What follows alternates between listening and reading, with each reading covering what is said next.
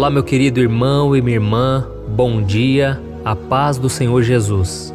Eu sou o pastor Antônio Júnior e eu desejo que Deus faça uma obra linda na sua vida, que Deus encha você de bênçãos, de grandes vitórias e que, acima de tudo, você tenha a presença dele na sua vida. Hoje eu vou trazer uma palavra que vai tocar o teu coração e ao final nós vamos unir a nossa fé, nós vamos orar juntos, porque Jesus disse que onde dois ou mais se reunirem em seu nome, ali ele se fará presente. Amém? E antes de começarmos, eu quero pedir que você se inscreva aqui no meu canal, clique no botão inscrever-se que está abaixo do vídeo e do lado vai aparecer um sininho. É muito importante você ativar esse sininho e selecionar a opção todas, para você não perder nenhuma notificação sempre que eu colocar um vídeo novo, ok? Então vamos lá, irmãos. A mensagem que eu quero ler para vocês é uma parábola que Jesus contou, está em Lucas capítulo 18, do versículo 10 ao 14. Ele disse assim: dois homens subiram ao templo para orar. Um era fariseu e o outro publicano. O fariseu em pé orava no íntimo: Deus, eu te agradeço porque eu não sou como os outros homens, ladrões, corruptos, adúlteros, nem mesmo como este publicano. Jejuo duas vezes por semana e dou o dízimo de tudo quanto ganho. Mas o publicano ficou à distância. Ele nem ousava olhar para o céu, mas batendo no peito dizia: Deus, tem misericórdia de mim, que sou pecador. Eu lhes digo que este homem e não o outro foi para casa justificado diante de Deus. Pois quem se exalta será humilhado, e quem se humilha será exaltado. Olha isso, irmãos. A parábola que Jesus acabou de contar é a parábola do fariseu e do publicano. O fariseu era o religioso da época de Jesus, um homem que estava sempre no templo, jejuando, fazendo longas orações, mas que ao mesmo tempo era orgulhoso. Ele se considerava melhor do que os outros e de repente, um homem que estava ali à porta do templo, ele nem quis entrar, nem quis sequer olhar para o céu, porque ele não se achava merecedor. O publicano era um cobrador de impostos na época, que geralmente ele extorquia as pessoas e ele era mal visto pela sociedade. Mas esse homem, ele se arrependeu. Ele chegou diante de Deus com humildade e ele pediu perdão ao Senhor. E Jesus termina dizendo esta parábola, dizendo que este homem foi aceito e não o outro, porque o outro se exaltou e por isso ele foi humilhado. Mas quem se humilha será exaltado.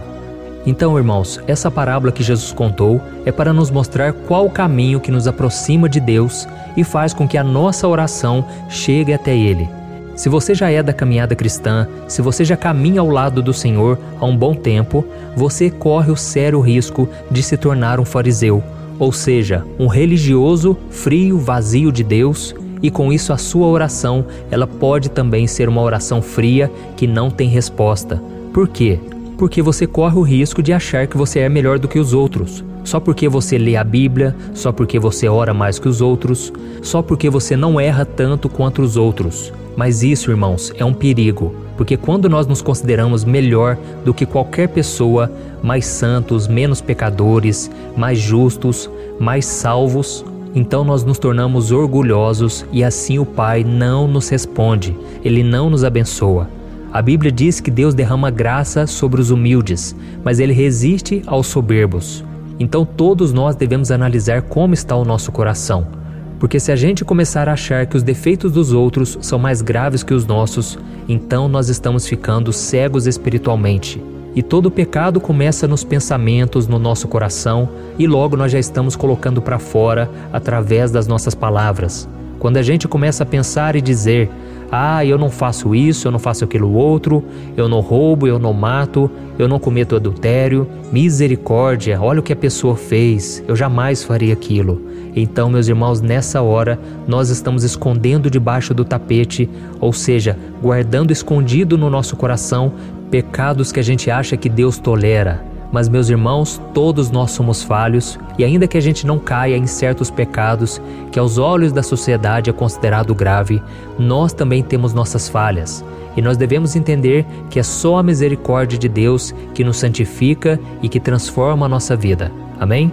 A oração que agrada a Deus é a oração do pecador, a oração feita com humildade, do fundo da alma, a oração daquelas pessoas que se sentem pequenos e que se apresentam diante de Deus reconhecendo as suas faltas, os seus erros e nunca apontando o dedo para alguém, mas sempre para si mesmo, reconhecendo que se não fosse a graça de Deus, nós estaríamos condenados e perdidos. Amém?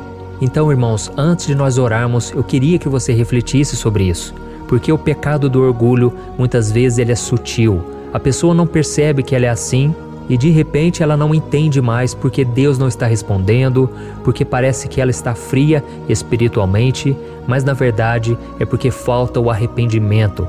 Falta a pessoa chegar diante do Senhor e dizer a Ele que é somente a graça de Deus que nos mantém de pé, que é somente ela que nos capacita a vencer o pecado. Amém?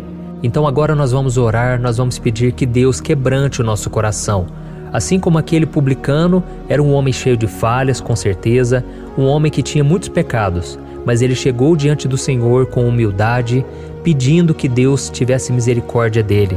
E ele disse na oração: Senhor, tem misericórdia de mim, porque eu sou pecador. E o próprio Jesus disse que esse homem foi aceito por Deus. Talvez ele não jejuasse, talvez ele não tivesse o costume de ler a Bíblia e nem sequer orava com constância mas o seu coração, ele chegou ao trono de Deus e ele foi aceito pelo Senhor. Aleluia. Então agora eu quero orar junto com você, mas você também vai abrir o seu coração. Não fique dependendo da minha oração, mas ore junto comigo.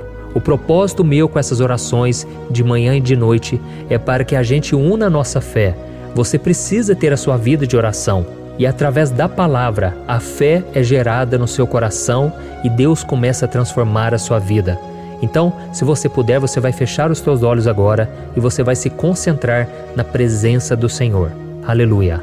Senhor, meu Deus e meu Pai, eu me coloco agora na tua presença, nesta manhã, para clamar pela vida e pela fé do meu irmão e da minha irmã que estão ouvindo esta mensagem hoje. Como é bom, Senhor, termos comunhão contigo.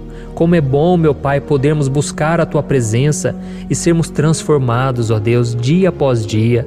Senhor, nesse momento nós te pedimos, dá-nos um coração humilde, um coração que reconhece as nossas falhas, nossas fraquezas, porque muitas vezes estamos duvidando do Senhor.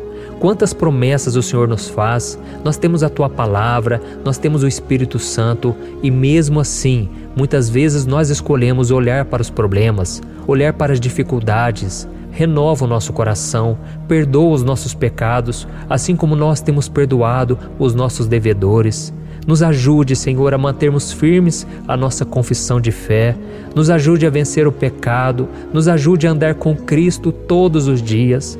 Pai, que a gente não venha ter medo da morte, porque Jesus é a ressurreição e a vida e Ele nos garantiu uma morada no céu.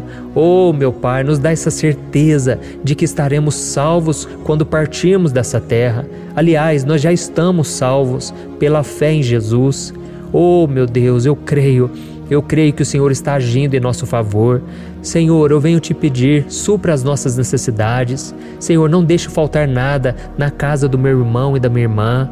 Não deixe faltar, Senhor, a alegria, a paz, a nossa comunhão contigo. Do que adianta, Senhor, ganharmos o mundo inteiro e perdermos a nossa alma. Nós queremos estar em plena conexão com o Senhor todos os dias da nossa vida.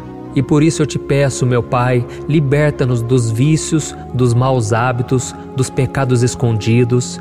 Do que adianta, meu Pai, mostrarmos uma aparência de santidade, mas só o Senhor sabe o quanto nosso coração é podre, é cheio de pecados, cheio de mentira, de inveja, de orgulho, de falsidade.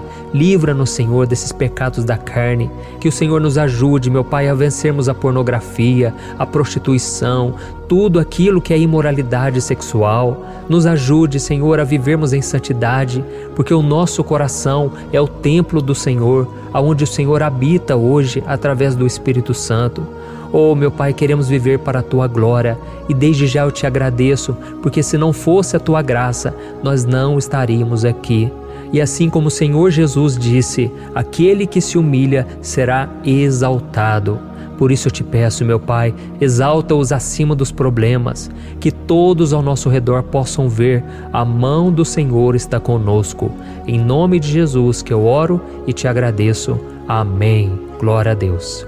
Oh, meus amados irmãos, como é bom buscarmos ao Senhor, não é verdade? Eu fico muito feliz de ver os depoimentos, os testemunhos que vocês deixam aqui nos comentários, os pedidos de oração. Tudo isso me encoraja a buscar mais a Deus junto com você.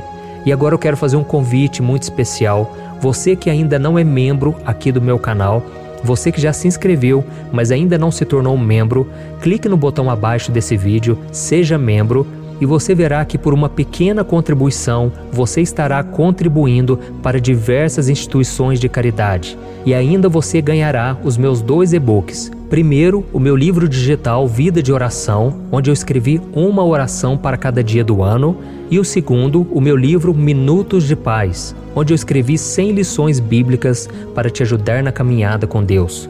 Então venha se tornar membro e impactar a vida de milhares de pessoas através dessas instituições. Amém? E não se esqueça também de compartilhar esta oração. Vamos espalhar a palavra de Deus, porque eu acredito que é isso que vai trazer conforto, segurança e salvação através de Jesus Cristo. Amém? E não através da religião. Então eu te espero no próximo vídeo. Que Deus te abençoe poderosamente. Um grande abraço.